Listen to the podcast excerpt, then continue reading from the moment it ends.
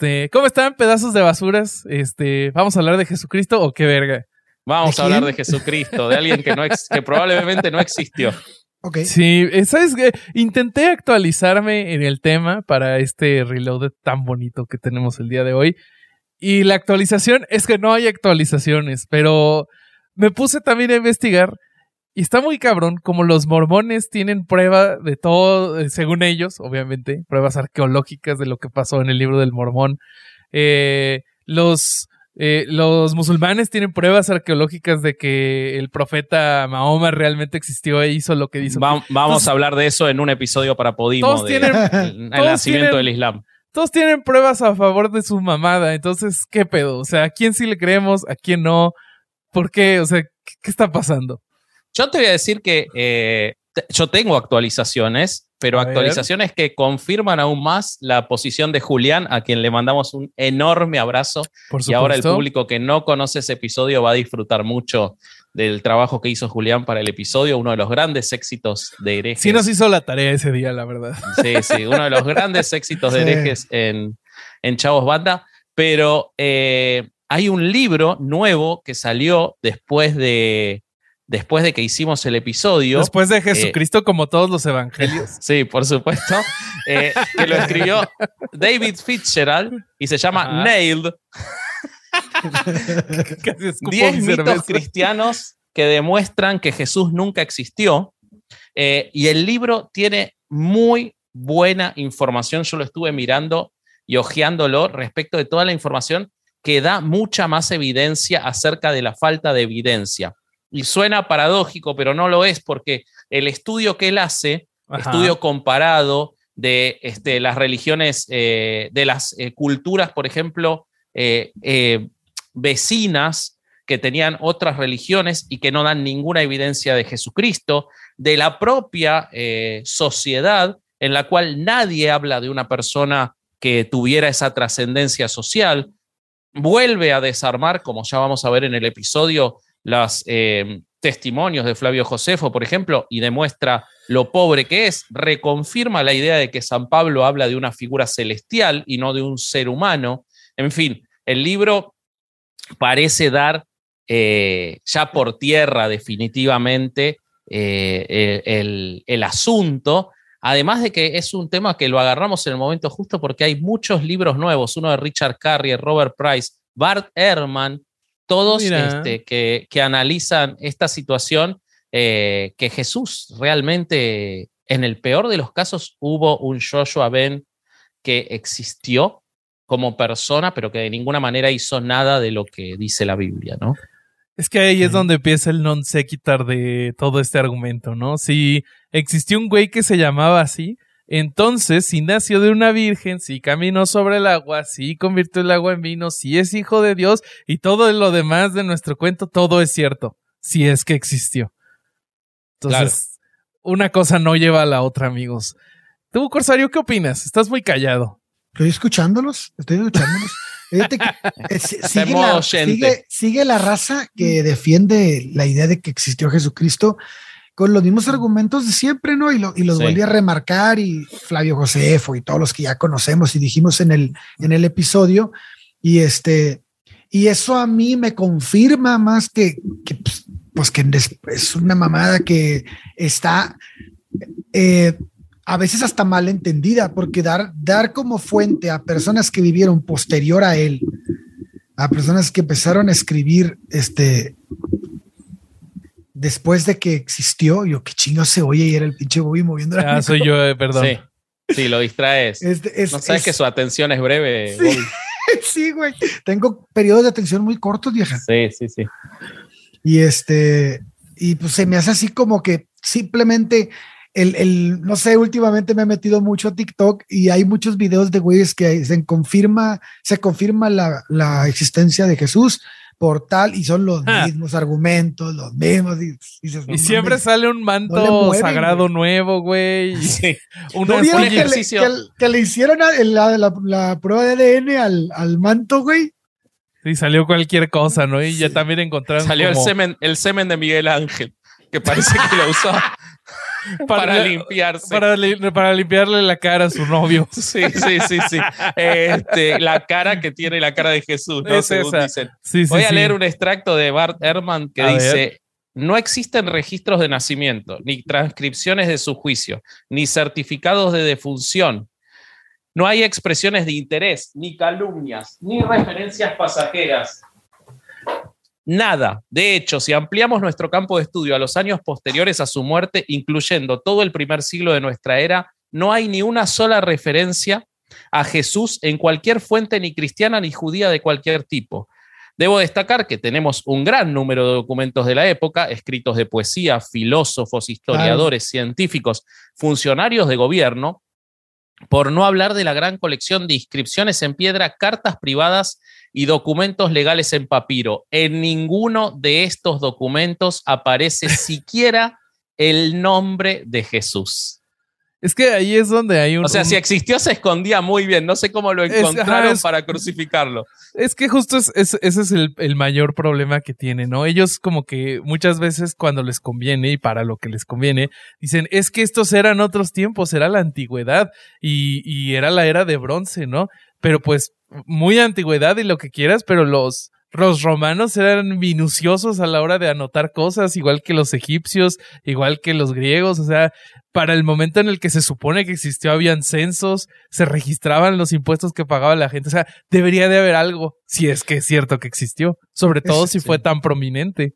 Eso, eso, ese, justo esto que dicen es el argumento de un güey que, de un documental que vi hace un chingo, que, que decía, güey, no mames, hubo un chingo de gente que escribió en la época ¿Cómo chingados no van a escribir sobre alguien que resucitó un muerto, que caminó sobre el agua, güey, que andaba ahí reuniendo raza, güey, que chingo de gente que multiplicaba panes y la chica, güey, no mames, o sea, aún si le sacas la parte mágica, no hay nadie que haya hablado de un tipo que movilizó a los Exacto, que movía raza, güey, porque no mames, por, por más poquito que movió 200 personas, güey, ya es un montón de gente ahí aferrada, güey. o sea, ya mueve ahí el desmadre, ¿no? Le piden autógrafos y mamás de esas.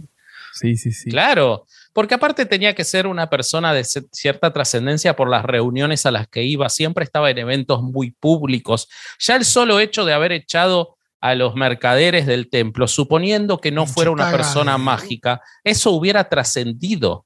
Hubiera habido eso hubiera trascendido porque los intereses económicos de todas esas personas hubieran intentado hacer algo. Pero bueno, nada, creo que lo mejor es que los dejemos con el episodio que está buenísimo. Hagamos eh, eso. Y y que aparezcan los nuevos comentarios de toda la gente que nos vuelve a decir que, que sí existió y nos vuelven a compartir todo. Por favor, aparezcan que siempre nos divierten siempre un montón nos divierten. nosotros no dijimos que no existió, dijimos que no hay ninguna evidencia y eso no lo pueden contrariar. Hagamos eso. Entonces, se quedan con el episodio. Los queremos mucho. Adiós. Bye.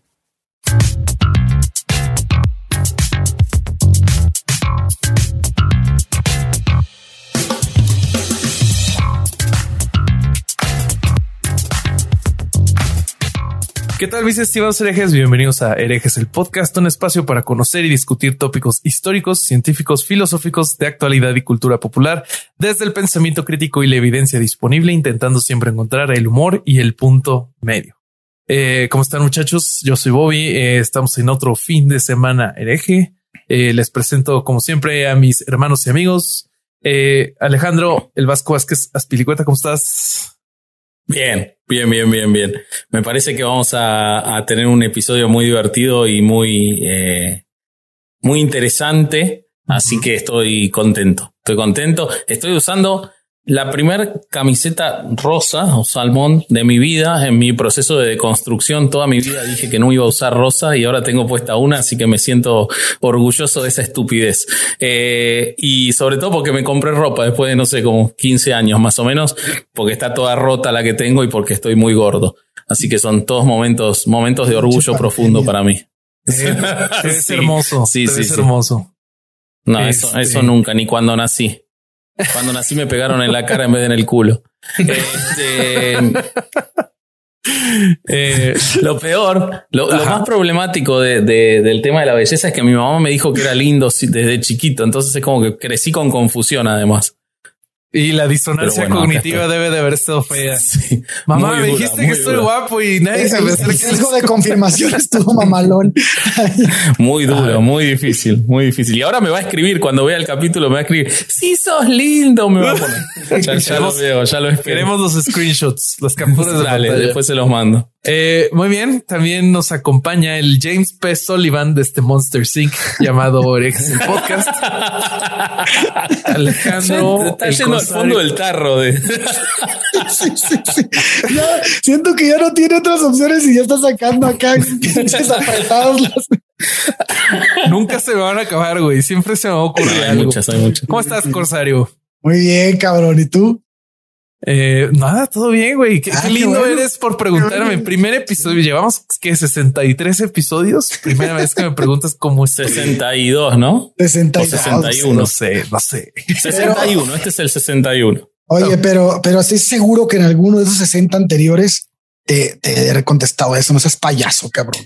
Está bien. Es que el episodio que te vamos a dedicar a vos es el 69, Bobby. Estamos reservándolo. ya me vi.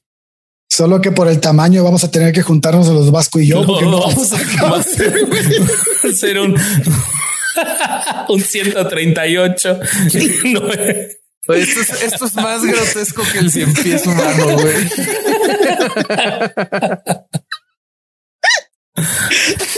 Vamos a hablar de un tema serio. Eh. Les juro que vamos a hablar de un tema serio hoy, pese a la estupidez que estamos diciendo. Eh, permítanme presentar a nuestro invitado, Julián Dordelli. ¿Cómo estás, Julián? Bien, bien. Eh, pues aquí pensando en este tema que tengo un montón de rato desarrollando y no tenía con quién platicarlo porque todo el mundo lo rechaza de inicio. ¿Cómo crees? No puedo creer que nadie quiera platicar de esto. También con quién te juntas, güey. pues este sí, bueno, para, para ir empezando el tema y para los que estén escuchando y no hayan leído el título, que creo que son una minoría, pero creo que seguimos con esta moda de decir lo mismo. Eh, vamos a platicar con Julián, eh, que ha estado estudiando ya un tiempo sobre la historicidad de la existencia de Jesús. Es decir, si Jesus Christ realmente existió y existen fuentes históricas con las que lo podamos corroborar. ¿Es correcto? Correcto. Venga. Entonces, este, pues muchachos, eh, Durán, tú querías, querías que compartiéramos nuestra opinión, ¿no? Sobre el tema. Sí. Sí, Entonces, cuéntanos, ¿qué opinas, Corsario? Es que estaba pensando eh, hace rato cuando me estaba bañando, dije, ¿qué chingado voy a decir al principo del episodio? estaba tocando y dijo, ah". entonces, entonces, este, no te estés imaginando cosas, Roberto. entonces, este, dije, ¿y por qué es importante eh, desmembrar esto, güey? ¿Por qué? ¿Por qué? ¿Qué traería de bueno? Y creo que encontré algo. Dije, cabrón, tenemos la idea de un personaje en el que se, en el que se, que, es el cimiento de, de una creencia a nivel mundial, en la que no tenemos ninguna carga contraria a la versión que nos regalan. Entonces, por ejemplo, tú tienes a, la isla, a, Villa, o tienes a Zapata, o tienes a Hitler, o tienes a Mussolini, tienes a cualquiera, y tienes la una versión de él y otra enfrente, en la que puedes contrastar los hechos. Y tienes personas de la época de donde se, en la que se, en la que se, eh, al parecer vivió este personaje, que tienes también esos datos. Entonces tienes la capacidad de decidir sobre esto, qué es bueno y qué es malo de este personaje. Y, al final te da una conclusión ante, un conflicto de ideas y de argumentos de, y de pruebas. Esto no pasa con este personaje. Entonces, para mí es algo muy delicado porque lo que te refleja a ti como, como alguien que está leyendo sobre la vida de una persona es lo mismo que pasa como cuando alguien muere, alguien cercano. Cuando alguien muere fue una excelente persona. No te acuerdas de ningún defecto, no te acuerdas de nada. ¿Por qué ese güey? Y te acuerdas que hizo esto y el otro. lo mismo pasa con Jesús. Sea, lo que se cuenta de él es todo lo bueno, pero más bien parece una sola idea o alguien que te quieres dar un argumento o una ideología que le conviene a, algo, a un movimiento o algo, pero no tiene con, con qué contrastarla. Y eso me parece delicado. Por eso pienso que hay primero, hay que primero ver si esta, si este personaje realmente hay suficientes datos para considerar que existió, porque de no ser así, entonces entiendes que tal vez la persona no existe sino la ideología y entonces hay que criticarla. Vasco. Eh, mira, eh, la verdad que lo que dijo Durán me parece brillante. Este, pasaron 61 episodios y, y, por fin me parece brillante lo que dijo Durán. Este, no, como siempre, como siempre. Eh, pero a mí lo que me pasa es algo más con este tema y por eso me interesó mucho. La realidad es que este tema eh, lo vamos a tratar eh, porque Julián lo propuso. No solo Julián viene acá a hablar del tema, sino que Julián lo propuso y nos pareció interesante porque nos dio los argumentos de por qué era interesante.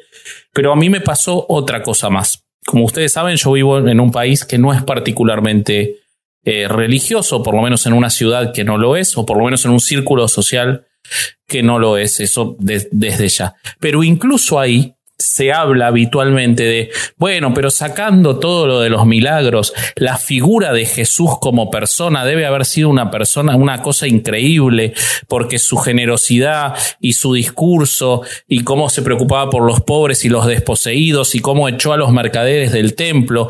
Entonces, si tuviéramos personas como esa, entonces lo que te das cuenta de todo eso es que hay una idea generalizada, se da por sentado que Jesús existió. La discusión arranca a partir de si hizo milagros o no. Entonces, el no creyente o el escéptico plantea, existió, pero no hizo milagros, y los milagros son un agregado de los creyentes.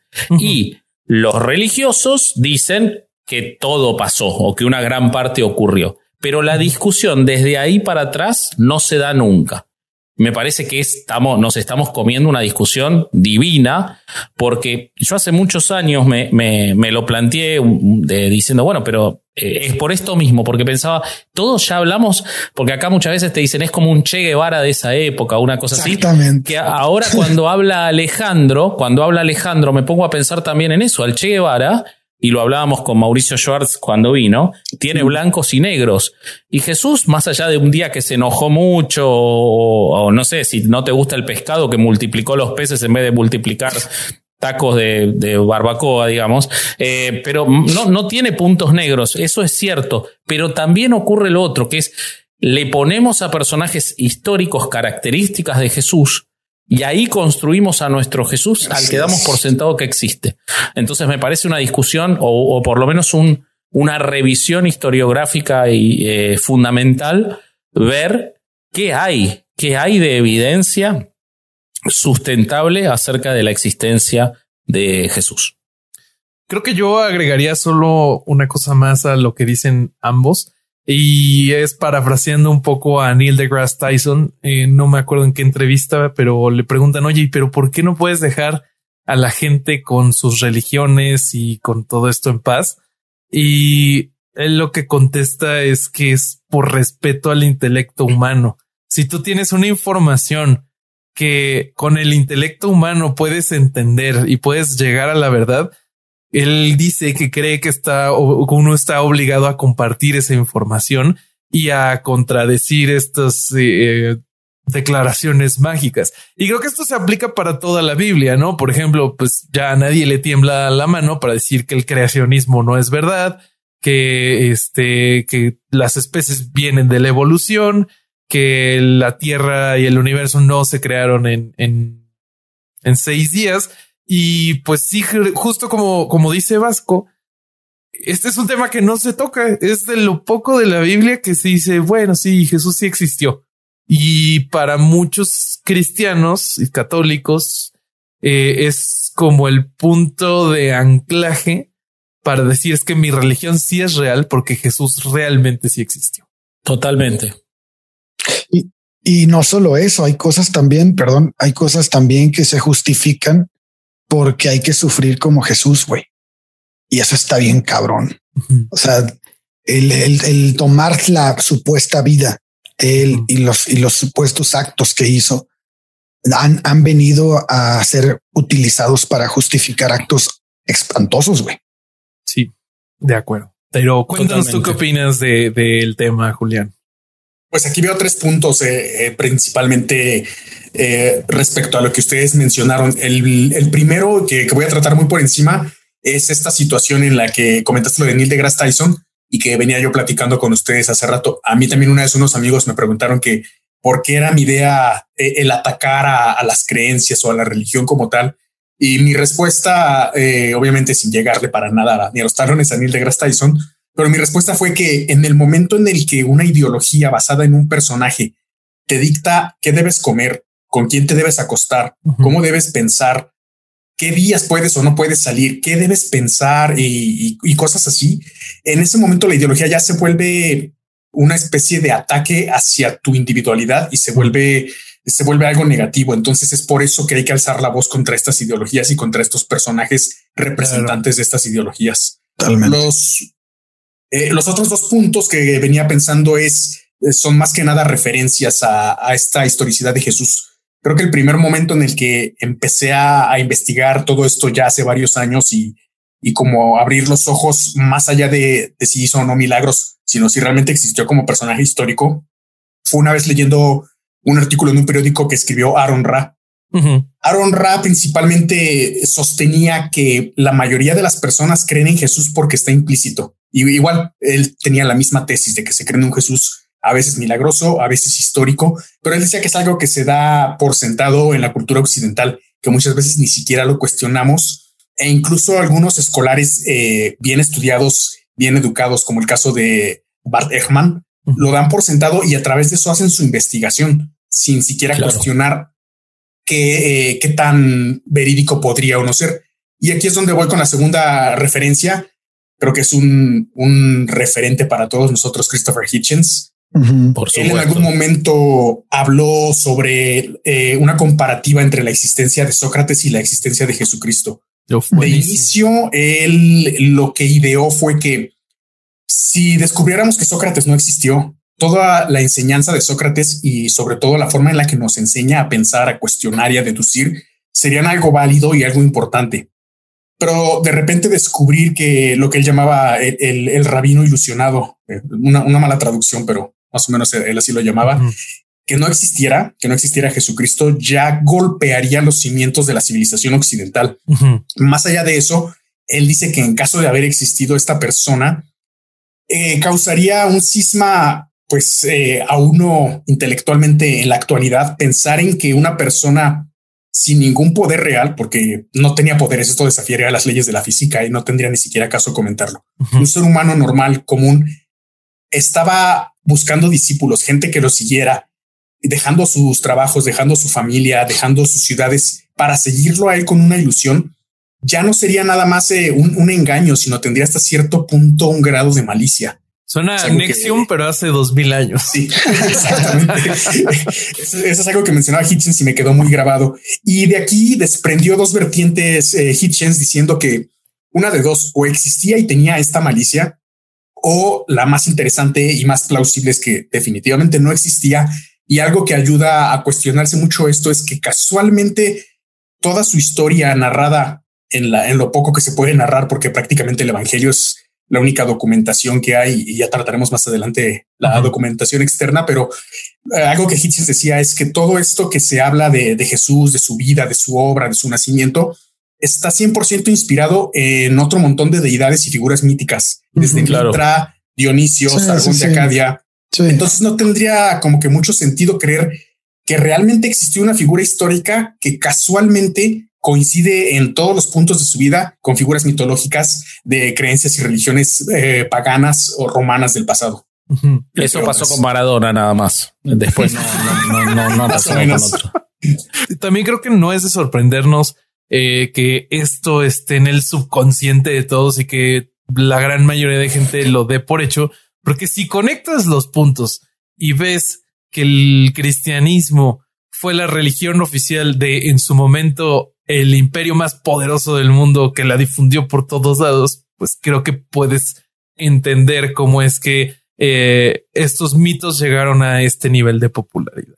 Pero bueno, ¿qué les parece si platicamos de la evidencia a favor? Venga. Pues entonces, Julián. Eh, bueno, ¿por dónde podemos empezar a saber o, qué evidencia es la que nos presentan quienes tienen este argumento como la más fuerte? Eh, principalmente quienes citan eh, de forma, creo que es hasta inocente, hasta tierna, de repente la Biblia como evidencia. ese es el primer punto que, pues que toca desmentir de alguna forma. A agarrar un libro como lo es la Biblia y que ahorita voy a, voy a tocar punto por punto eh, por qué la Biblia no puede ser tomada como evidencia. Eh, de inicio, no es un documento histórico. Eh, ahorita voy a dar unos ejemplos, de hecho aquí los tengo a la mano. No puede ser tomado como documento histórico un libro, y, cito textos para, para quien tenga una Biblia a la mano lo pueda confirmar, que en Génesis 1, 12 a 16 dice que las plantas existieron antes que hubiera luz del sol. voy a poner poquitos ejemplos nada más. Que de repente en el Génesis 7, 19 y 20 habla de un, diluvio universal, una inundación que cubre toda la tierra y te da las medidas exactas que fueron 15, eh, 15 eh, cubits, viene aquí la versión en inglés, eh, la medida de la que habla que se inundó la tierra supuestamente y que es menor a la de no nada más el Monte Everest, sino de muchas otras montañas.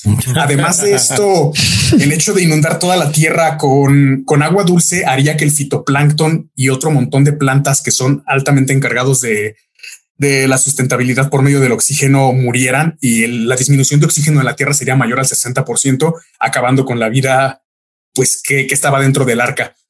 Inmediatamente después del diluvio. es muy bueno eso, nunca lo había Además, no hay restos fósiles ni arqueológicos de tal diluvio, ¿no? Claro, no, no, no, no, no hay ni siquiera de, de momentos en los que niveles de agua hubieran alcanzado situaciones lleguemos a críticas. Estaría marcado en la tierra, ¿no? Claro, claro, en las eras geológicas. Por los cimientos, sí. Exactamente. Eh, otra parte de la Biblia, aquí importante es, eh, Génesis 8.20 dice que lo primero que hizo Noé bajando del arca fue sacrificar eh, cada uno de los animales puros y, un ave. Entonces estamos hablando de que nada más metió una pareja de animales y sacrificó el güey este a uno de, los animales de, la, de, estas parejas. Creo que ya hay un conflicto en cuanto a población de la Tierra. Estaremos hablando de que se extinguieron un montón de animales. Sin bueno, pero fueron dinosaurios los que sacrificó. Ahí tenés la explicación. y dragones. y dragones. dragones. Sí, sí, exacto agarrar un libro que tiene todos estos errores y que de repente la gente que lo defiende te va a decir es que es un libro inspirado por Dios. No, no estoy de acuerdo en que sea un libro inspirado por Dios o porque Dios no existe. Eh, primero, porque Dios no existe y segunda, entonces tu Dios es un ignorante que ni siquiera conoce las leyes básicas de la física y de la biología. Eh, es ahí entonces el punto en el que no puedes agarrar a la Biblia como un documento histórico ni como evidencia, no nada más de la existencia de Jesús, que es el tema que hablamos hoy, sino de prácticamente nada, porque es un libro escrito por pastores de cabras de la edad de bronce que no sabían qué pasaba con el sol por las noches, para darle forma a esto que, que llamo una, una herramienta de, de, alguna forma de manipulación eh, llamada religión.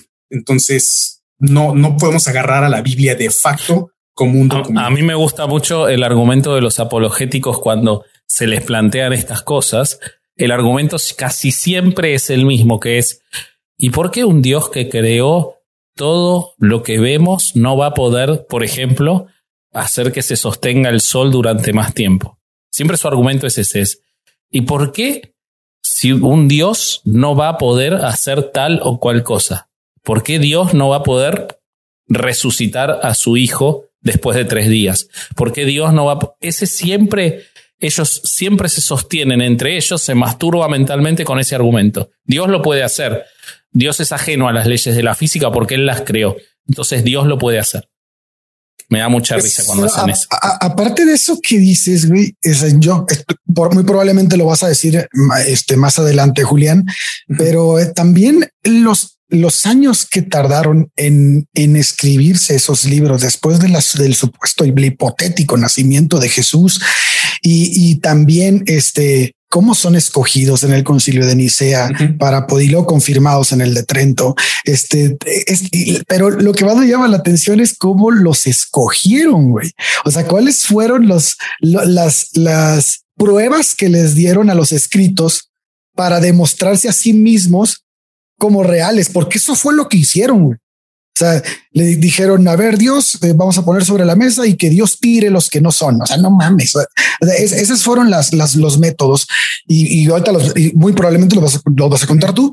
Este, pero es eso te habla de, de este, de algo todavía más fuerte en cuanto a que quisieron introducir específicamente esos textos y que por lo tanto no pueden ser tomados como base para probar absolutamente nada. ¿No? No, a mí sobre ese punto me gustaría que estoy seguro que, que Julián nos puede contar más sobre lo que dice Alejandro eh, respecto a, las características de los cuatro evangelios que terminan siendo tomados, porque si bien hay tres que son muy similares, a mí siempre el que más me llamó la atención son las características distintivas de las epístolas de, Pablo, eh, porque realmente hasta se podría decir que no hablan de Jesús, ¿no? No sé si, si tenés para contarnos un poco de eso. Claro. Eh, tocando el tema de Pablo, aquí hay algo súper interesante y creo que es fundamento de la doctrina cristiana. Pablo pertenecía a, grupos gnósticos que se basaban en el, amor al conocimiento antes que otra cosa y que sí tenían creencias religiosas y sí tenían eh, una, una creencia en Dios basada sobre todo en movimientos hebreos anteriores al siglo I. Cuando Pablo escribe, y hay que aclarar de inicio que no todas las cartas que se le atribuyen a Pablo las escribe él, sino tenía algo llamado amaneusis, eh, que, era básicamente eh, escribas eh, que copiaban textos suyos y que él nada más los revisaba y ponía su firma para decir sí, sí, parece a lo que yo hago y, adelante que se publique, por decirlo así. Como los negros que tenía Alejandro Dumas, que le escribían las novelas y él las corregía. Así es, exactamente como en el caso de Alejandro Dumas. Eh, Pablo, eh, como parte de, estos movimientos gnósticos, tenía una ideología muy marcada que me recuerda mucho cuando Nietzsche habla del superhombre. Pablo tenía bien, bien cimentado un concepto llamado Kyrios o Kairios, según, según cómo se lea, que este como tal es eh, una ideología, una forma de ser, y vuelvo a tocar el tema de Nietzsche porque es una, una forma de ser moral apuntando a ser alguien superior alguien con, una ética impecable, alguien que se sacrifique por los demás y que como tal eh, tenía una autoridad. En, sí la palabra Kairio significa señor o, maestro, pero eh, la forma en la que Pablo la escribe eh, en la Septuaginta y, y, se utiliza varias veces, aproximadamente unas 740 según tengo el dato en el Nuevo Testamento, eh, Pablo le da un valor más allá de un simple señor o maestro. No está utilizando la palabra como un sustantivo. Aquí eh, ya, lo platiqué una vez con Bobby y me gusta citar a Arjona, que sé que no es un favorito prácticamente de nadie. Cuando Arjona dice que eso es verbo y no sustantivo, realmente eh, algo que, significa esta palabra de Kairos hace una referencia a un señorío en cuanto a grandeza humana, no en cuanto a un individuo como tal. Hay un libro eh, por ahí que se llama La Cristología del Nuevo Testamento de Oscar Kuhlman, es de los años 50 o 60, donde habla muy claramente de esto. Y las veces que se refiere el texto Kairos como tal, haciendo referencia a, una forma de ser y no a un individuo. Me recuerda mucho, ahorita que estábamos tocando el tema del Señor de los Anillos, cuando Gandalf dice la palabra melon para que se abran las puertas en Moria.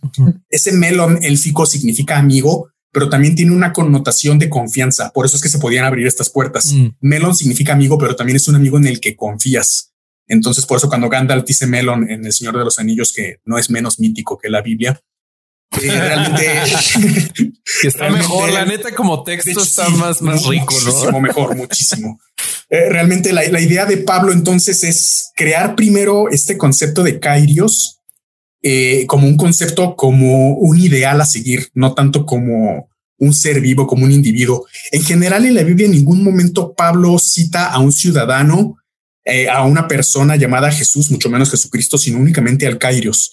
Y tampoco pues, describe su vida en el detalle de los otros tres. Exactamente. Hay una noción en la que él lo, lo narra de forma preexistente como una especie de forma espiritual, pero no como un ser terrenal.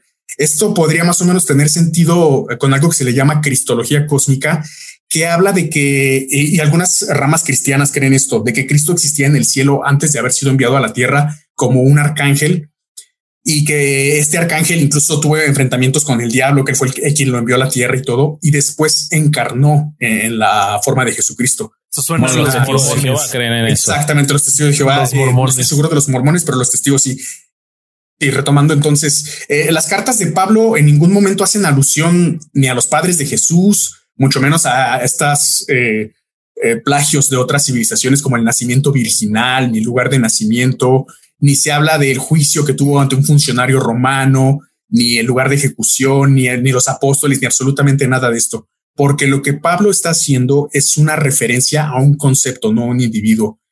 Y, este concepto probablemente dentro de la eh, cosmogonía de Cristo estaba basado en una leyenda anterior en la que era una figura salvadora que probablemente había tenido una vida mítica trascendente antes de, existir en la Tierra, pero Pablo en ningún momento toca el tema de que existió en la Tierra. Para Pablo es únicamente un concepto y una figura a seguir que como gnóstico vende la idea de, tenerlo en cuenta como un, como un gol moral, por decirlo así, como, como una meta que, tendría sus seguidores a, comportarse de esta manera. Me habías contado el otro día de que habían, se habían realizado estudios de carbono 14 sobre las epístolas, ¿no? Exactamente. Hay estudios. Son 60 años, ¿no? Después de, del, del nacimiento de En algunos casos, sí. Realmente lo que se tiene más o menos la, datación radiométrica del carbono 14 eh, es que las epístolas paulinas corresponden todas al siglo primero del año 0 al 100 eh, de lo que se consideraría supuestamente el nacimiento de Cristo en adelante. Entonces, estas epístolas son del siglo primero y los libros que se toman como los, digamos, eh, evangelios válidos, que son estos cuatro, Mateo, Marcos, Lucas y Juan, todos pertenecen eh, entre el siglo segundo y el siglo tercero. Esto quiere decir que de alguna forma se escribió primero el concepto y luego se le creó una biografía a ese concepto para empezar a amasar un ideal ya convertido en, en, sujeto al cual se le fuera a empezar a rendir adoración y que casualmente era una adoración bien similar a la de Dionisio o a la de Mitra. Y justo eh, los cristianos y católicos nos presentan eh, las epístolas de Pablo como posteriores a la muerte de Jesús, ¿no? Y eh, como para, para ellos se encajan mejor en esta narrativa, como si fueran comunicaciones que tiene Jesús una vez que resucita con alguien en la tierra para dejar más instrucciones. A mí lo que me llama la atención es que muchas de las cosas que escribe Pablo se me hacen muy como del Viejo Testamento, ¿no? Como que ninguna la mujer no le puede enseñar al hombre, este, que la homosexualidad es malísima y todo esto.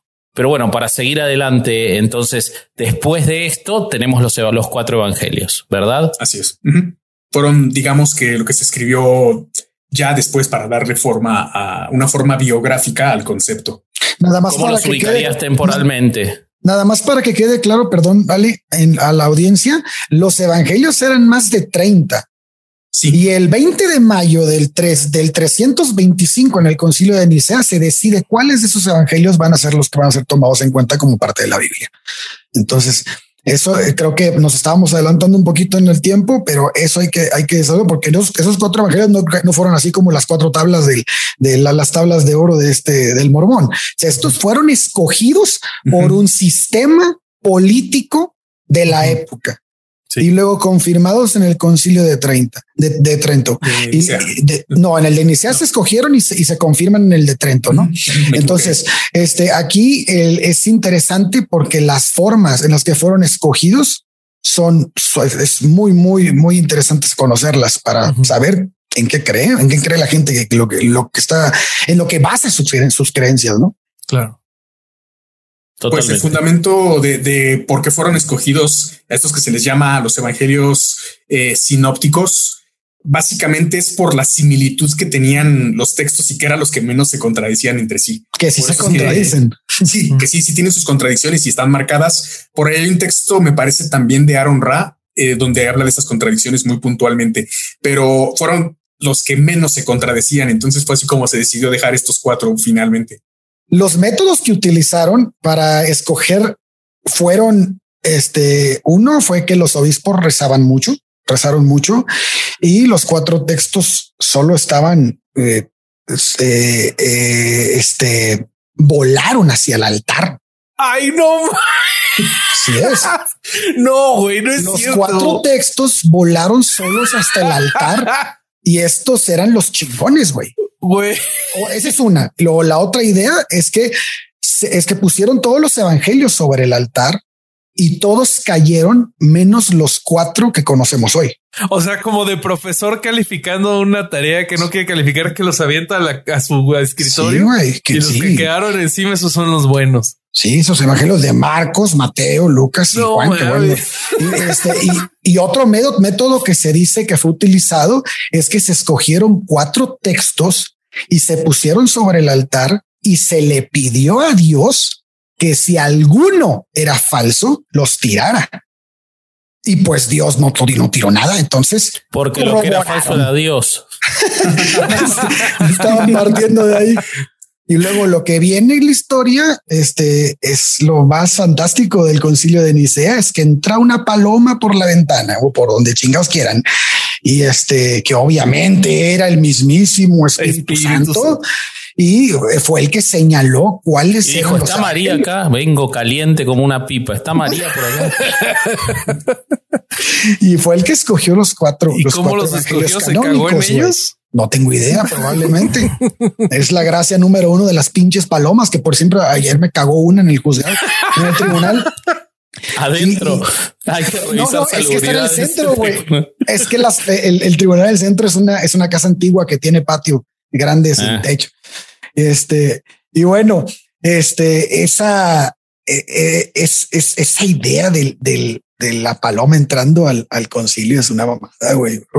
Pero va como todas las anteriores, güey. Pero cuando, cuando te, te, explican cómo fueron escogidos, dices, güey, aquí había una, una, una agenda política, ¿no? Para cuáles meter, ¿no?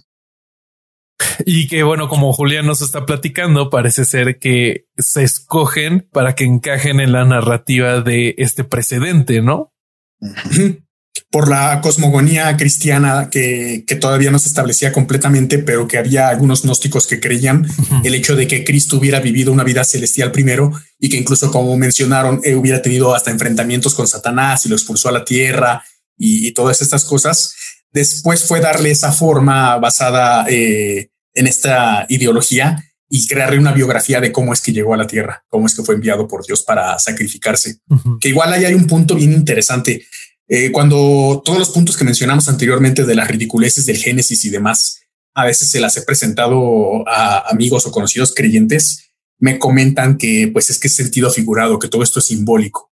Entonces esto estaría apuntando a que el sacrificio de Jesús fue hecho por algo simbólico y pues ya no, ya no me han sabido responder. Más contradicciones. No, porque el sacrificio también es simbólico, te va a decir algo. Por supuesto. y todo lo que no puedan probar. ¿Y, cómo viene la cuestión cronológica respecto de los, de los cuatro evangelios que terminaron quedando? Digamos, en, adelante los cuatro evangelios, ¿cómo es la cuestión cronológica en cuanto a, a su eh, redacción? y cuáles son las fuentes, si es que se sabe de dónde, quién fue, digamos, el, uno tiende a pensar que tres son copiados de un primero, ¿no? Por su similitud. Pero ese primero, ¿cuál es? ¿En qué año fue? ¿Y, de dónde sale? Digamos, de dónde Realmente eh, estas personas, Mateo, Marcos, Lucas y Juan, tampoco hay ninguna evidencia de que hayan existido. Son nombres que se utilizaron para pues darles una autoría a estos evangelios, entre muchos otros, como mencionaron. Creo que realmente no existe como tal una evidencia sustentable de quién los escribió. Parecen ser también eh, textos copiados eh, de diferentes pensamientos anteriores, como les comentaba el caso de Mitra, incluso el caso de, Dionisio y de otras culturas. Y es así como los, fueron creando para darles forma, pero como tal no hay una evidencia de quién los creó. Y quien te diga que fueron Mateo, Marcos, Lucas y Juan está mintiendo absolutamente porque estas personas no existieron. Son los títulos que se le dieron a los evangelios. Cronológicamente, de este lado de la realidad, el más antiguo de todos, eh, de acuerdo a la datación, sin que se sepa también al 100%, es el Evangelio aparentemente de Lucas, que data de aproximadamente del 175 eh, antes de, no, perdón, del 175 después de Cristo. En algunos casos hay quien dice que fue Mateo, que podrían datarlo entre el 150 y el 250 después de Cristo.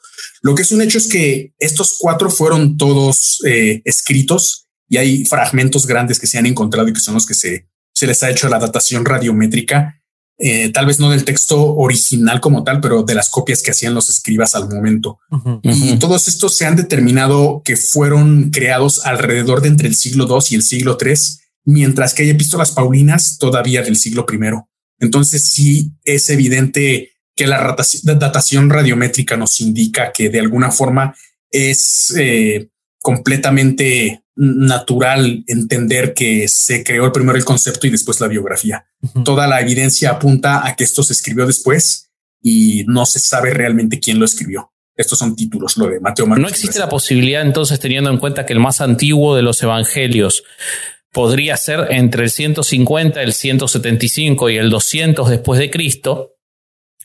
Es decir, estamos hablando que en una cultura en la que la tradición era principalmente oral, se está recopilando, yo creo, o, digo, eh, podría ser una posibilidad, un relato folclórico más allá de agregarle las condiciones de otras deidades. Y esto lo planteo teniendo en cuenta que, eh, y seguramente hablarás más adelante de esto, pero quiero dejar planteada la cuestión, Flavio Josefo, que es el único historiador que supuestamente habla de Cristo eh, es anterior a la redacción del primero de los evangelios. Es decir, uno podría incluso considerar que quien redactó estos evangelios, además de darle forma al Kairos, eh, ya había recibido la misma información folclórica que recibió Josefo, pero ya muchísimo más deformada por el paso del tiempo y el boca en boca, ¿no? Claro, es un el, teléfono descompuesto, más bien es este el piedra tallada descompuesta del pasado. Sí, sí, sí es una posibilidad que, haya sido así, eh, porque como tal, eh, y, volviendo nuevamente al punto de esta parte folclórica, tiene un montón de inspiración de otras cosas, ya no de forma discreta, sino demasiado evidente. Entonces, pudo haber habido una tradición oral en la que se hablaba de esto, y por ahí se escuchó de alguna forma y se le empezó a, dar forma a estos textos y luego los demás fueron copias del, texto primario original. Hay algo que se le llama el documento Q. El documento Q es algo completamente hipotético, pero muchos escolares lo mencionan, eh, muchos académicos más bien, eh, lo mencionan como una posibilidad. Eh, este famoso documento Q pudo ser un documento, como, como dices, que trajera los fundamentos de los evangelios y de los cuales quienes escribieron los cuatro evangelios sinópticos eh, tomaron inspiración. No hay ninguna evidencia de la existencia del documento Q. Es eh, precisamente creo que en lo que tú estabas apuntando, una especie de de, de folclore no escrito, algo, algún relato oral que se fue deformando con el tiempo. Es lo que llaman el documento Q. Sí, y porque también está contemporáneo a esa época, eh, digamos, muy posterior a esa época, pero hay quienes hablan de que existieron los registros de Poncio Pilato respecto del juicio de Jesús, que sin explicación alguna, no existen más y desaparecieron, no se ha hablado de ni un incendio ni de nada por el estilo, simplemente desaparecieron, pero sí se refería que hay quienes refieren que en algún momento existieron sin dar evidencia al respecto. Entonces, eh, lo que pareciera y, que lleva a uno a un argumento circular es que se generó una tradición oral en la cual se construyeron las características de un personaje. Ahora veremos eh, qué hay de histórico sobre esa parte de la construcción.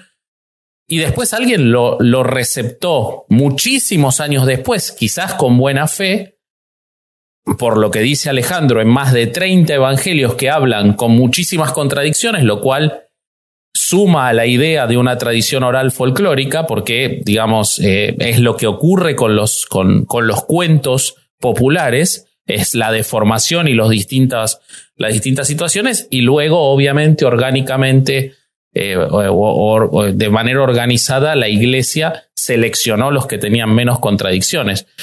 Ah, digamos, de, de, tu relato hasta ahora, uno tendería a pensar más en eso que en, en la referencia de un personaje histórico, ¿verdad? Claro. que creo que son tres puntos eh, muy, muy básicos que podríamos tratar aquí y los voy a, nombrar para luego desmenuzarlos. Eh, primero el testimonio Flavianum, el de Flavio Josefo, después el de Tácito y finalmente lo de, la, eh, lo de Poncio Pilato. primero vamos a hablar del testimonio de Flavio Josefo. es un texto que literalmente lo que dice es, apareció en este tiempo Jesús, un hombre sabio, si en verdad se le puede llamar hombre, fue autor de hechos sorprendentes, maestro de personas que reciben la verdad con placer y, otras tantas cosas que, habla sobre, sobre él, diciendo que era el Cristo, el Mesías, y que algunos de nuestros hombres, haciendo referencia a los romanos más eminentes, lo acusaron ante Pilato y demás, que, Pilato lo condenó. Esto es lo que es como tal el testimonio flaviano. Sin embargo, hay una gran eh, proporción de académicos estudiosos eh, bíblicos que indican que este testimonio eh, está a todas luces insertado dentro de los textos originales de Flavio Josefo. Creo que la primer fuente que se puede citar de, esta forma y que lo hace en uno de sus libros Robert Price es que esta interpolación de, de ingresar este texto, pues a todas luces es obvia porque Josefo por la mentalidad que tenían en ese entonces los romanos y la gente educada como los historiadores y demás, y el desprecio que tenían hacia el pueblo hebreo, no habría podido representar a, Jesucristo como, como un moralista eh, bueno y como una persona que, que realizara milagros, ni como un hombre importante, ni nada así. Como el Cristo. como el Cristo, exactamente. Tendería eh, absolutamente a demeritarlo. Yo agregaría a eso que Flavio Josefo era judío y además era un ciudadano romano, güey. O sea, animarte a decir, eso. en esa época, ay, cabrón, o sea, y estés vivo, puta madre, o sea, que has sobrevivido a decir eso, está Vamos, vamos, si les parece, a ubicar quién fue Flavio Josefo antes de seguir. Flavio Josefo fue un guerrero judío eh, que luchó contra el imperio romano para luego convertirse en ciudadano romano que pasa gran parte de su vida en Roma, no en Jerusalén. Nace en el año 37, se supone que muere en el año 100, es decir, podría considerarse cercano a la existencia de, de Jesús, aunque yo relativizaría la idea de cercano porque la facilidad con la que se deforman los relatos en uno o dos años, trasladado a los casi 40 años que pasaron entre la muerte de Cristo y la redacción por parte de Flavio Josefo de sus textos, pueden llevar a, suponer que, sea eh, parte de, un, de algo que él escuchó y no de algo necesariamente que él tuviera evidencia. Él además de que pasó la mayor parte de su vida en Roma, como decía Alejandro, se hizo ciudadano romano a partir del año 60, escribió la totalidad de sus libros en Roma, viviendo en Roma, Mucha parte de, su, de sus este, libros históricos cuentan la tradición de, las, de los enfrentamientos y la historia de los enfrentamientos y de las luchas de los judíos y la historia del pueblo judío. Pero ¿por qué hablo de la tradición? Porque Flavio Josefo, y esto también es importante cuando analizamos el, testimonio eh, de él respecto de, Jesucristo, eh, tuvo una conversión en cuanto a su convencimiento acerca de la historiografía y él pasó de una visión objetiva a una visión de carga emotiva sobre cómo relatar la historia del pueblo judío. Entonces, si consideramos esto, podemos considerar perfectamente que incluso si alguna parte del testimonio no es agregada, porque ahora seguramente lo contarás, pero hay partes que se supone que podrían no serlo, mínimas, eh, hay que verlo dentro de la ideología historiográfica de Flavio Josefo. Y eso es muy importante y en general los apologistas no lo mencionan. Y otro punto importante relativo a Flavio Josefo es que cometió muchos errores y que historiadores modernos y arqueólogos modernos que han intentado utilizar sus textos para encontrar evidencias reales, por ejemplo, de la tumba de Herodes, cayeron en errores por seguir eh, los textos de Flavio Josefo. Entonces, estamos hablando dentro de ese contexto y de ese personaje en lo que se considera para los apologéticos la evidencia más fuerte de la existencia histórica de Cristo. Y aunado, yo, yo le agregaría ese comentario que se me hace muy valioso, el comentario de Ale, es que los hallazgos que se han dado de las, de las copias antiguas de los escritos de Flavio Josefo difieren unos de otros, incluso muchos, no, que uno tuvo su hallazgo, como lo hablamos hace rato en los años 70, no tienen esa parte escrita. Entonces ahí eh, te da una todavía un argumento más fuerte de que estos escritos son fueron manipulados de alguna manera porque traen una agenda política en la que querían colocar en cierto estatus a la religión católica y algo al cristianismo, más bien de, la época.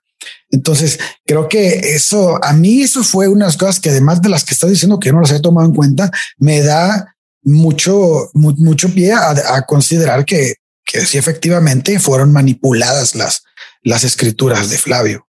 Además de, hecho, haber cagado. De hecho, hay tres, son tres las citas que se toman de Flavio Josefo para darle eh, veracidad a la Biblia o al relato de Jesucristo. Además de la que habla de Jesucristo específicamente, habla sobre Juan Bautista, eh, Juan el Bautista, y habla sobre Jacobo, hermano de Jesucristo, y sobre las tres existen dudas acerca de si realmente él las redactó o no. Entonces es más profundo todavía la situación en cuanto a la duda que existe, ¿no, Julián? ¿Cómo, sigue la cuestión respecto de Josefo? Uh, ok, ok. Sí, como comentas, hay tres versiones que se han encontrado y en la que los textos difieren mucho. Esta que yo les leí, la primera es la que se conoce como versión griega y es en la que se, se exalta esta parte de Mesías y esta figura de, de Cristo y, se dice que se le condenó, pero que él era una persona grande, se, se, se toman todas sus virtudes como para engrandecerlo. Después hay otra que se le llama versión árabe, que es la que menciona Ale que apareció en los setentas. Sin embargo, esta versión que se encuentra eh, en 1971 es una copia ya, digamos, de la supuesta versión original, es copia de copia, lo, que los escribas hacían para mantener el texto. Y en esta versión árabe únicamente menciona la existencia de Jesús y dice que de alguna forma podría haber sido del que hablaban eh, los profetas eh, contando eh, maravillas y demás. Sin embargo, ya no trae toda esta parte de que era el Cristo y de que lo sacrificaron y de que no merecía ese sacrificio y demás Tal cual lo que dice es que eh, en ese tiempo existió un hombre de nombre Jesús, su conducta era buena y era considerado virtuoso. Eh, se tuvo, tuvo discípulos eh, que no lo abandonaron y que se les había aparecido, según algunos relatos, después de su crucifixión tres días.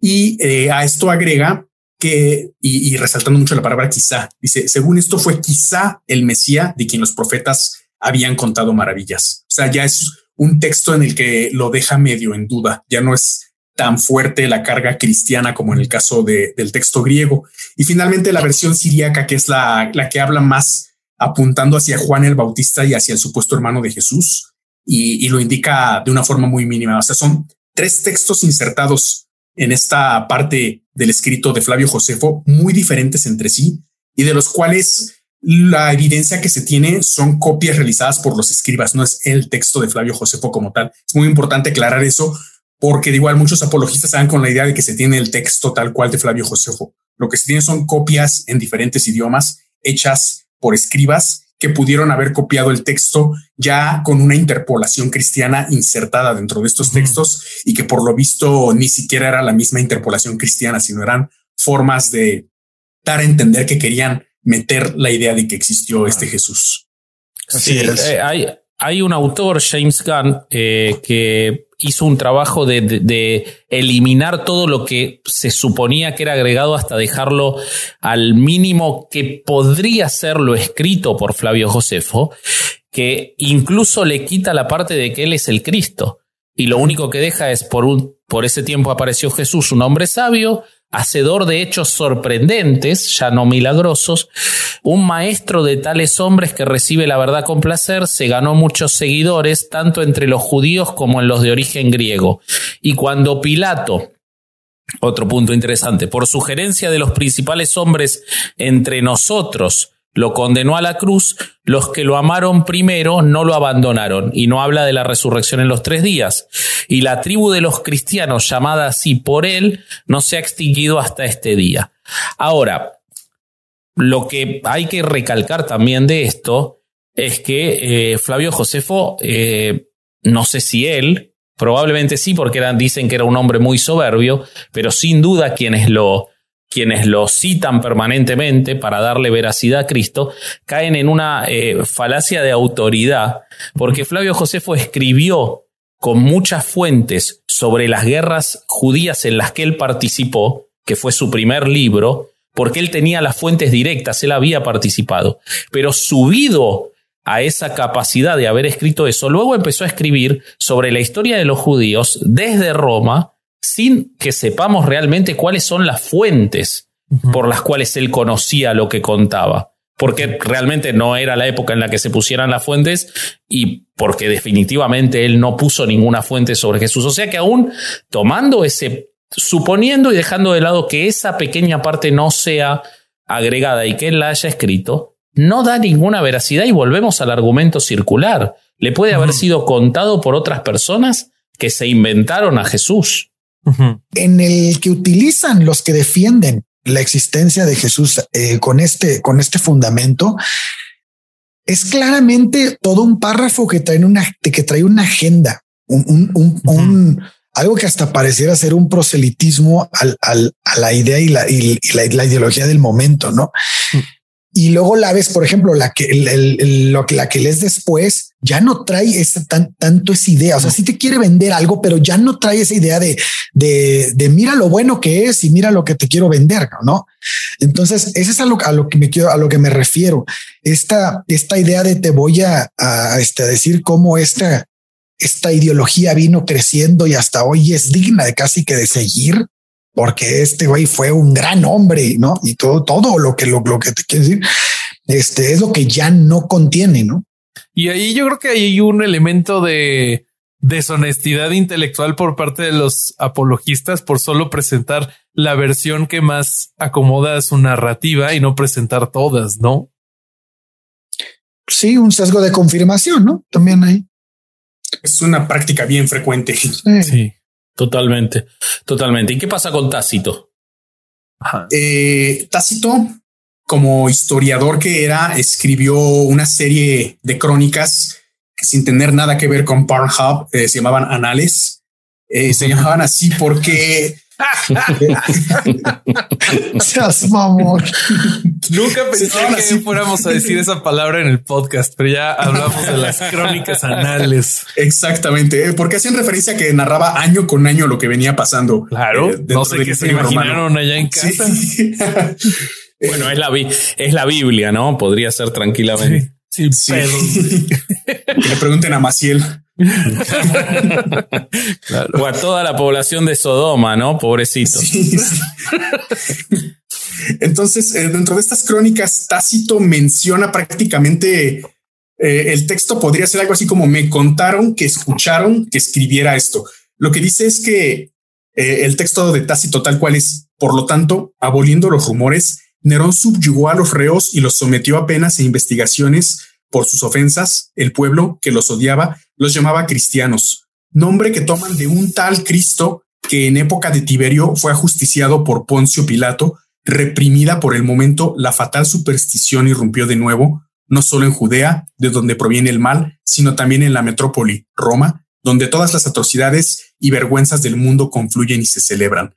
Eh, aquí la posibilidad de que este texto se basara en confesiones de los propios cristianos es, ah, es altísima. O sea, Tácito no está narrando algo que él haya visto o que él sepa, sino es algo que de oídos escuchó por rumores y que por eso lo, lo mete en su texto. Entonces esto le quita, digamos, e, el peso que los apologéticos le dan a Flavio Josefo, porque Tácito nada más está contando algo que escuchó, que le contaron, que alguien dijo por ahí. Claro, sí, que Flavio Josefo también. La única diferencia es que no lo dice. pero en realidad, Flavio Josefo también, si nació en el 37 y Jesucristo murió en el 33. O sea, Flavio Josefo también está contando lo que le dijeron. Sí. Y algo, sí. Ah, perdón. Y yo aquí me acuerdo, no sé, siempre me brinca el hecho de que tenemos varios historiadores que, que, que escribieron sobre ciertos momentos de la historia. Y uno de los que más eh, creo que conocemos en México es Bernal Díaz del Castillo. Bernal Díaz del Castillo vivió este un tiempo durante la eh, conquista en México, pero luego fue mandado al sur de América para este porque por diferencias con Cortés, ¿no? O no me acuerdo exactamente por qué, porque estaba peleado con Cortés, pero allá termina de escribir su libro, ¿no? La verdadera historia de la conquista. Y entonces, ah, entonces mucha gente dice, bueno, pero ya después de esta fecha ya no podemos tener confianza en las en lo que narra Bernal del Castillo porque fueron cartas que se envió con ciertas personas que estuvieron en México y realmente él no lo vio. Güey, ¿por qué no usan esa misma forma de pensar para determinar otras madres como esta, güey? Exacto. O sea, no conviene, güey. Si son tan rectos para decir algo así, ¿por qué no lo utilizan para todo, güey? Me, parece como una deshonestidad académica muy cabrona. Sí, sí, sí, totalmente de acuerdo. Y entonces, o sea, y, el último punto que, que, queda en esta parte de la conversación sería lo de Poncio Pilato, ¿no? Y ya lo habíamos platicado el otro día que nos vimos, que pues ya durante esta época del Imperio Romano ya se realizaban censos, ¿no?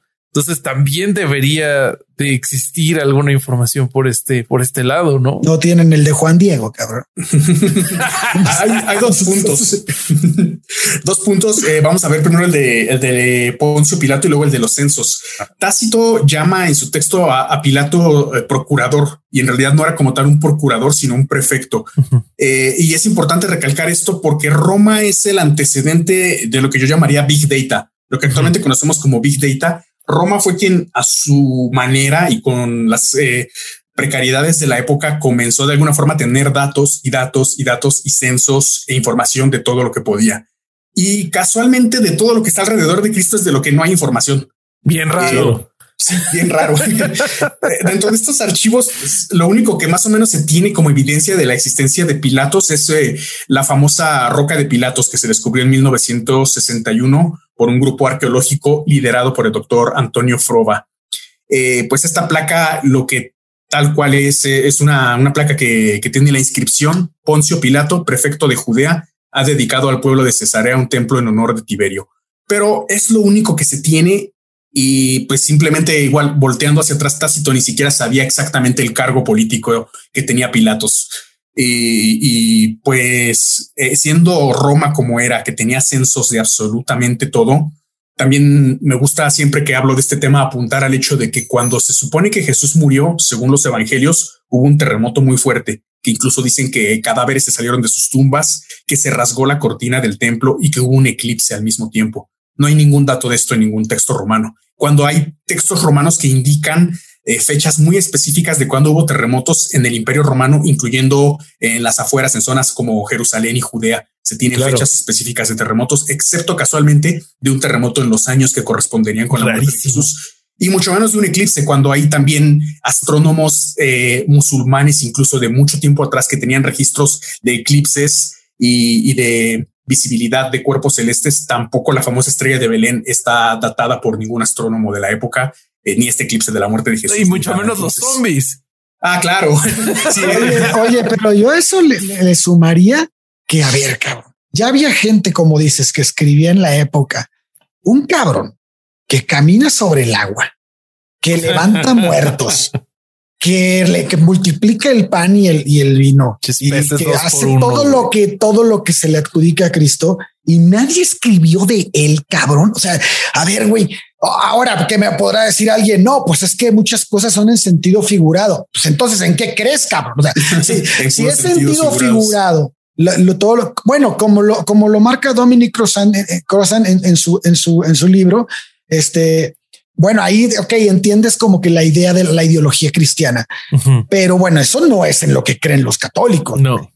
Pues el católico cree en el Cristo que resucitó a Lázaro, güey. O sea, no, no creen en, en, en el que en el que curaba mediante la comensalidad y la curación a, la gente como ideología de la época, como rompiendo con los paradigmas y, los convencionalismos que existen en la época.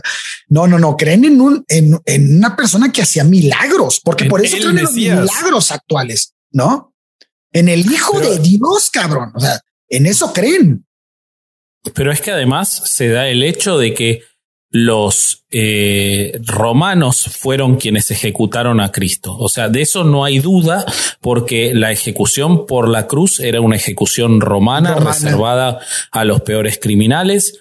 Los judíos no estaban en condiciones porque era parte del imperio, así como eh, bueno, ahora, ahora vas a hablar de los censos, pero eh, las evidencias del dominio romano son indiscutibles.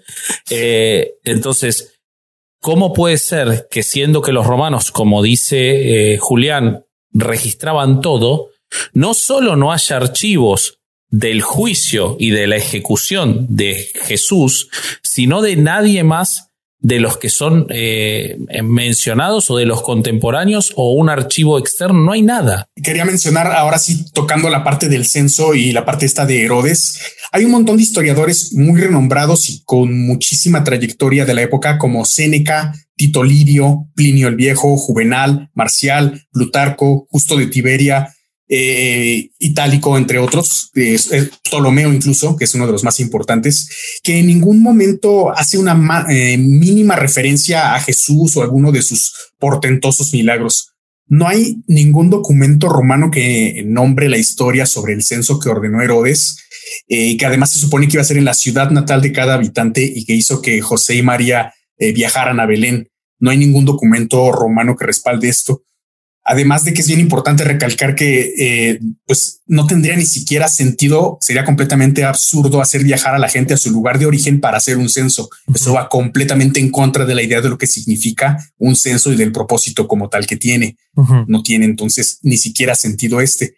Y bueno, en el otro caso que también es similar a esto del censo, ¿cómo es posible que después de una masacre ordenada por parte de Herodes para matar niños menores de dos años, no hubiera ningún historiador que hablara al respecto, ya no solamente que alzara la voz, porque lo estaríamos viendo con los ojos de esta época, pero por lo menos que hablara al respecto. Es un, acontecimiento histórico que habría sido sumamente importante. Igual pasa con, con el arresto y juicio de Jesús. Es muy extraño porque estos eh, precursores del Big Data, que eran los romanos, tenían datos de absolutamente todo. Pero como mencioné hace rato, casualmente cuando se trata de algo que rodea a Jesucristo, es cuando no hay datos o desaparecen o son borrosos o son interpolaciones o cosas así. Eh, esto del censo es bien importante porque sí había censos romanos y no hay ningún dato que registre lo que se narra como tal en la Biblia. Y creo que también lo de la matanza de los niños habría sido eh, igual, no habrían puesto el grito en el cielo como en esta época, pero habría habido quien hablara de eso. Era un acontecimiento sumamente importante como para que no se hablara de ello. Sobre todo es muy llamativo teniendo en cuenta la cantidad de trozos de la cruz que hay esparcidos en el mundo, la cantidad de clavos de Cristo que hay esparcidos en el mundo, eh, y que no haya este, documentos ni registros.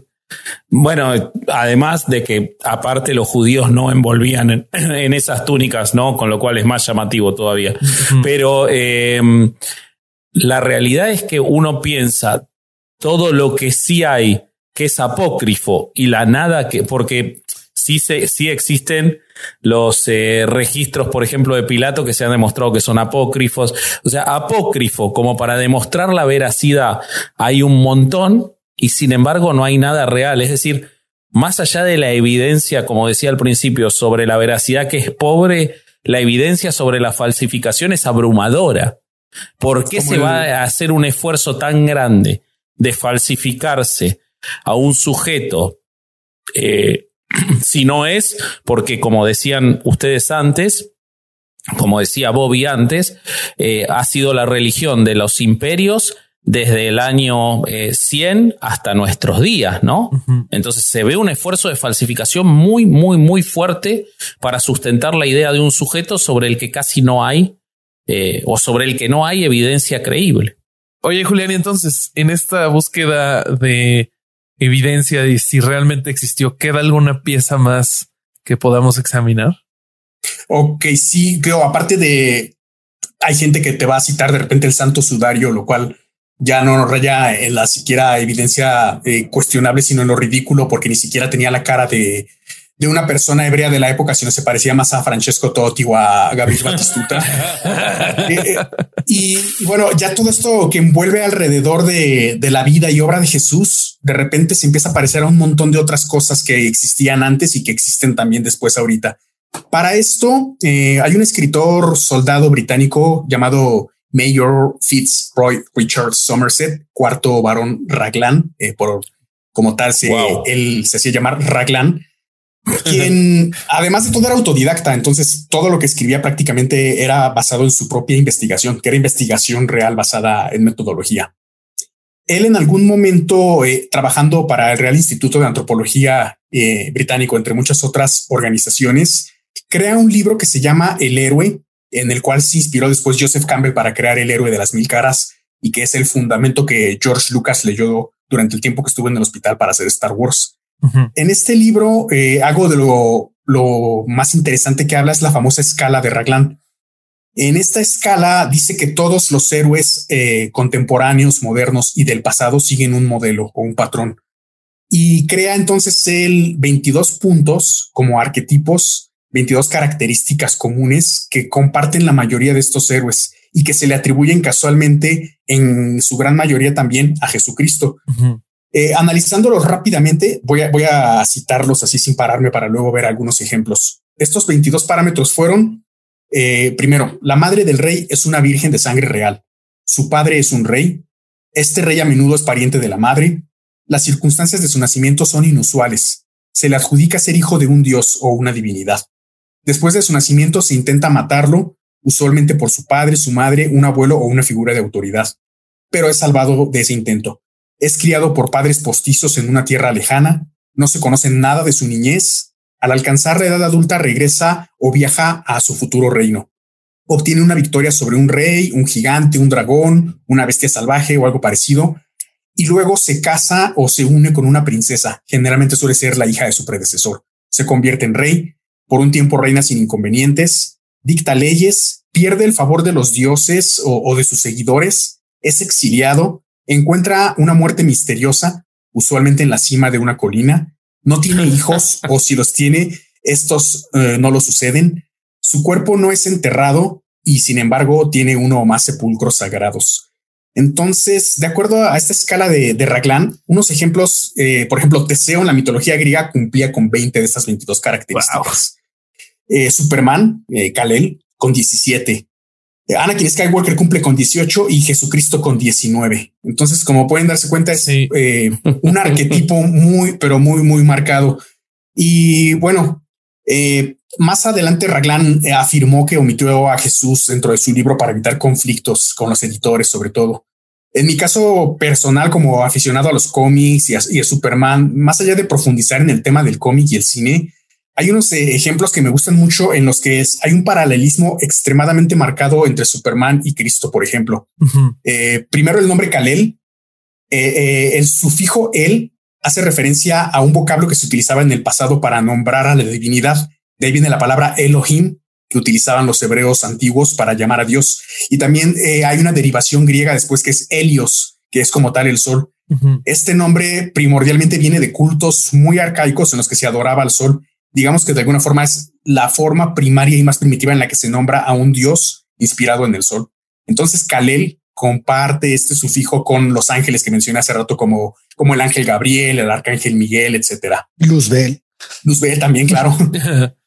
Tiene eh, su padre divino con el mismo sufijo que es Sus padres adoptivos en la tierra, eh, Marta y Jonathan Kent, aunque en el caso de Jesús uno era padre adoptivo y la otra más bien era un vientre de alquiler, pero comparten esta En la película de Superman Returns de 2006, que es medio mala, pero tiene sus partes interesantes, hay una frase con la que abre la película que parece literalmente un pasaje bíblico. Quien lo escuche y no sepa que estamos hablando de Superman, creería que se está citando un texto bíblico. La traducción literal es harás de mi fuerza tu fuerza, verás mi vida a través de tus ojos, así como la tuya la veré a través de los míos. El hijo se convierte en el padre y el padre en el hijo. Wow. Es prácticamente una frase totalmente trinitaria de, que muestra estos paralelismos entre Jesucristo y Superman. Y bueno, en las versiones más actuales que cinematográficas de Superman, sin meterme mucho al cómic, porque hay un montón de editores y versiones, me gusta mucho el paralelismo, ahí sobre todo a nivel artístico que hay en Batman contra Superman. Después de que tiene un juicio y, en el que muere la jueza que, lo juzga y que se habla mucho en contra de él, incluso sale brevemente Neil deGrasse Tyson hablando sobre la existencia de un ser celestial que vive entre los humanos. Eh, hay una escena donde también Superman eh, salva a una parte de la humanidad precisamente en el Día de Muertos y es visto como un Mesías, que se utilizó mucho para este meme donde donde está parado muy dignamente y todo el mundo lo está como tocando. Hmm. Eh, y, finalmente, cuando muere, eh, enfrentando a Doomsday, la forma en la que muere Jesucristo, según la Biblia, al estar crucificado es porque un soldado romano le clava una lanza en el costado. A Superman Doomsday le clava un trozo de hueso exactamente en el mismo costado. Y, y, la belleza artística de la escena que podría parecer arte sacro es cuando una vez muerto en una colina, como decía Raglan, bajan el cuerpo de Superman, Batman, Wonder Woman y Lois Lane que fue prácticamente un, espejo de, del arte sacro donde se ve a José de Arimatea, María y María Magdalena bajando el cuerpo de Cristo. Lo increíble de lo que contás es que si en vez de vivir entre el siglo XX y XXI, de la década del 30 en adelante, cuando es creado eh, Superman, Superman hubiera sido parte de una tradición oral, quizás tendríamos a un eh, Josefo contándolo como un ser que, existió, porque alguien le contó que había un, eh, digamos, eh, a, alguien se le ocurrió, eh, en este caso a Siegel, crear a Superman y en vez de escribirlo en un cómic, se lo hubiera contado a dos o tres en, su lugar hace dos mil años, quizás estaríamos adorando a Superman hoy. Sí, eso es de paralelismo que se hace mucho eh, entre por qué ya actualmente que hay celulares con cámaras ya no hay videos de avistamientos extraterrestres.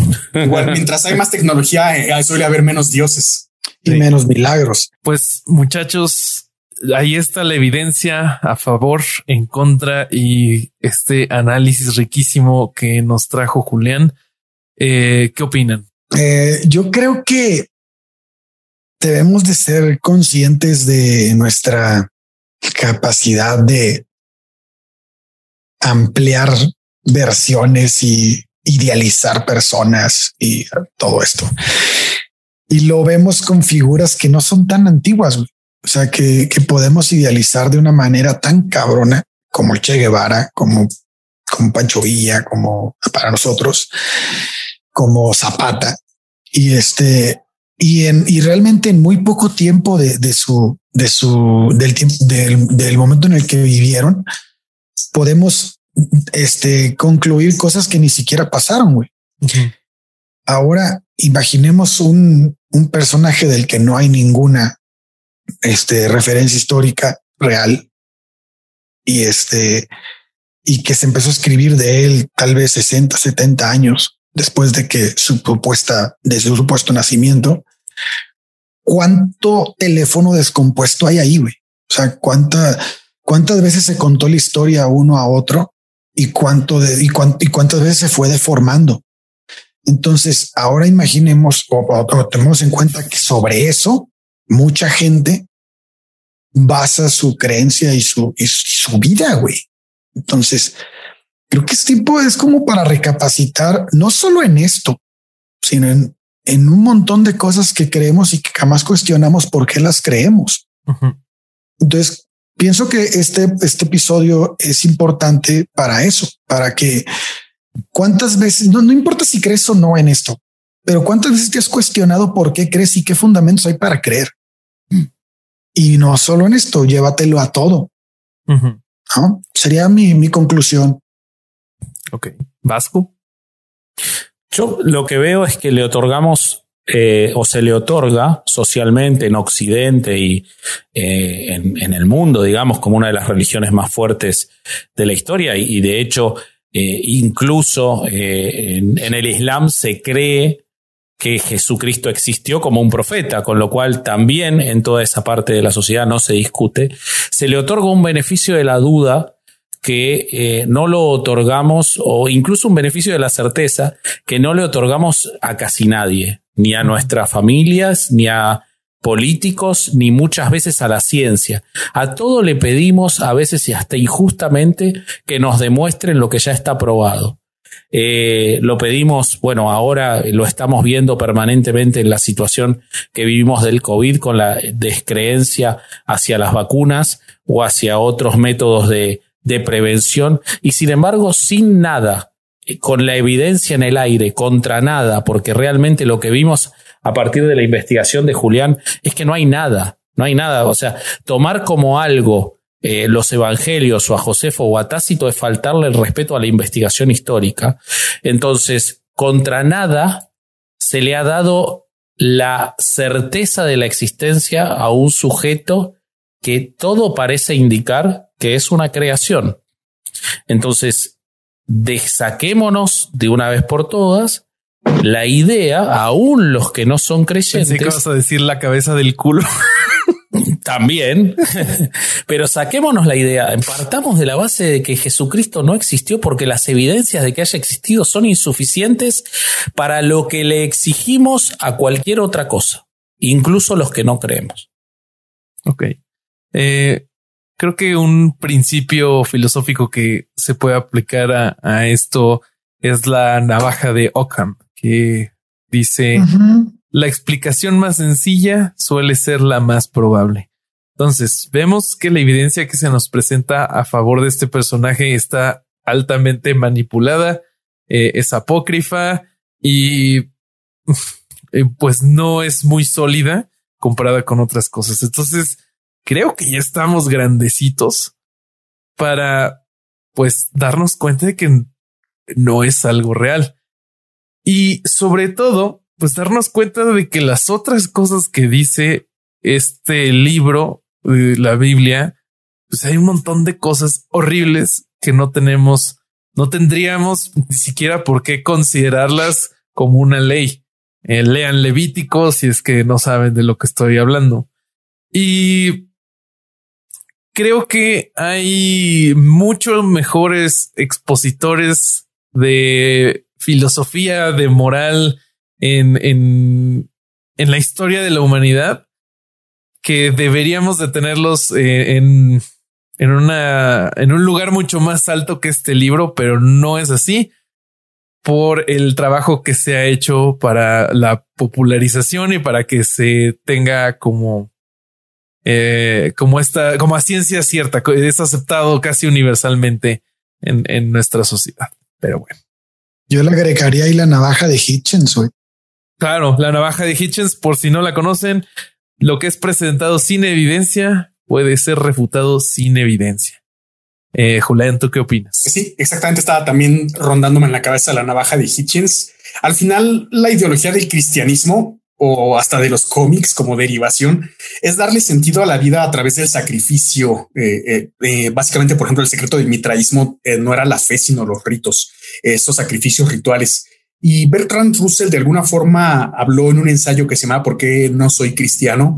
Sobre que a pesar de que todas esas charlatanerías de las que hablaba Jesucristo y nunca se cumplieron y evidentemente no eran reales, mucha gente, incluso si actualmente se les desmintiera, ya no nada más al Jesús mitológico, sino al histórico, habría mucha gente que seguiría siendo creyente o seguiría buscando la forma de creer porque a fin de cuentas buscan el sentido en una creencia que les ayude a, sentirse completos. Y es ahí donde hay que empezar a crecer mentalmente y crecer humanamente, adorar y confiar inclusive la vida a una figura mítica, ficticia e irreal, me parece ya no nada más incorrecto, sino hasta perjudicial. Puede ayudar, puede hacer que, pues que no busquemos atención médica de verdad y cosas similares.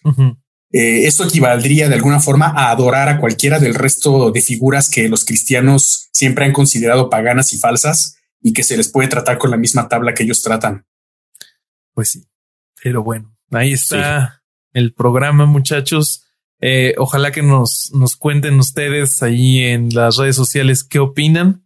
Eh, ya tienen la evidencia a favor, en contra y este los leemos. Eh, Julián, eh, ¿algún proyecto en el que te gustaría que te siguiera la gente? ¿Dónde te pueden leer? Cuéntanos.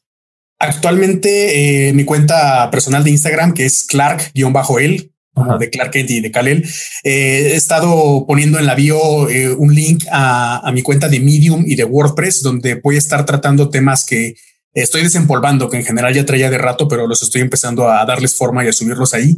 Igual me pueden buscar en Medium como El Quinto Jinete y en WordPress igual como el quinto jinete.wordpress.com. Ok, ahí está. Clark. seguir todos a Julián. Clark guion bajo él, porque es un ángel. y este, y pues ya está. Recomendaciones, muchachos, ¿qué vamos a recomendar? ¿Quién arranca? Eh, si quieren, yo arranco. Hoy les traigo eh, Death by Black Hole de Neil deGrasse Tyson. Ahí está, véanlo, qué bello es este señor.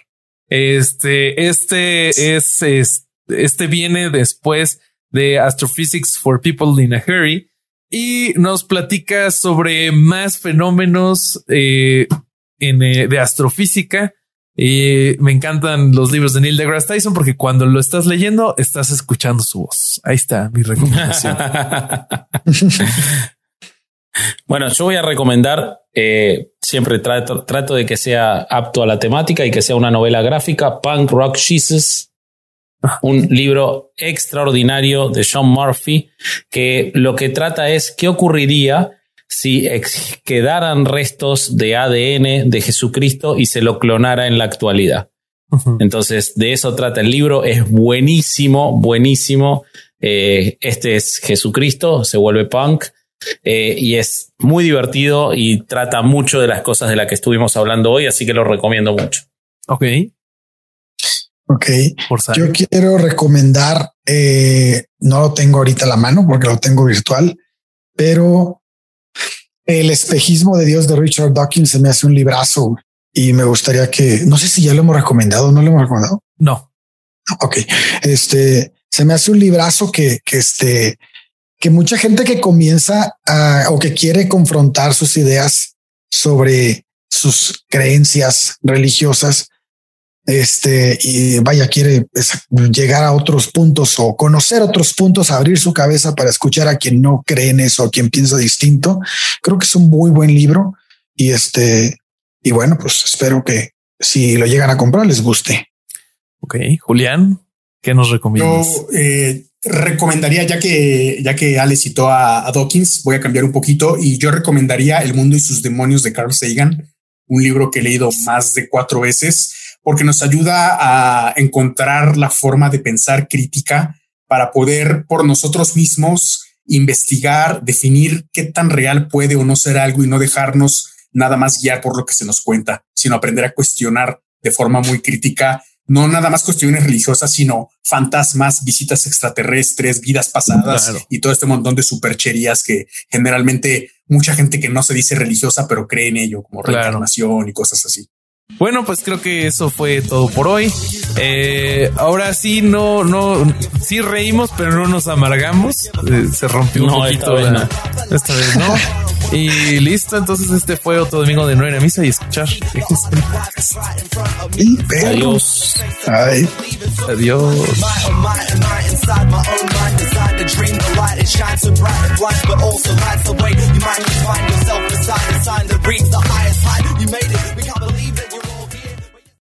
With the Lucky Land slots, you can get lucky just about anywhere. This is your captain speaking. Uh, we've got clear runway and the weather's fine, but we're just going to circle up here a while and uh, get lucky. No, no, nothing like that. It's just these cash prizes add up quick. So I suggest you sit back, keep your tray table upright, and start getting lucky. Play for free at LuckyLandSlots.com. Are you feeling lucky? No purchase necessary. Void where prohibited by law. 18 plus terms and conditions apply. See website for details. Ever catch yourself eating the same flavorless dinner three days in a row? Dreaming of something better? Well, HelloFresh is your guilt-free dream come true, baby. It's me, Kiki Palmer. Let's wake up those taste buds with hot, juicy pecan-crusted chicken or garlic butter shrimp scampi. Mm. Hello Fresh. Stop dreaming of all the delicious possibilities and dig in at HelloFresh.com. Let's get this dinner party started.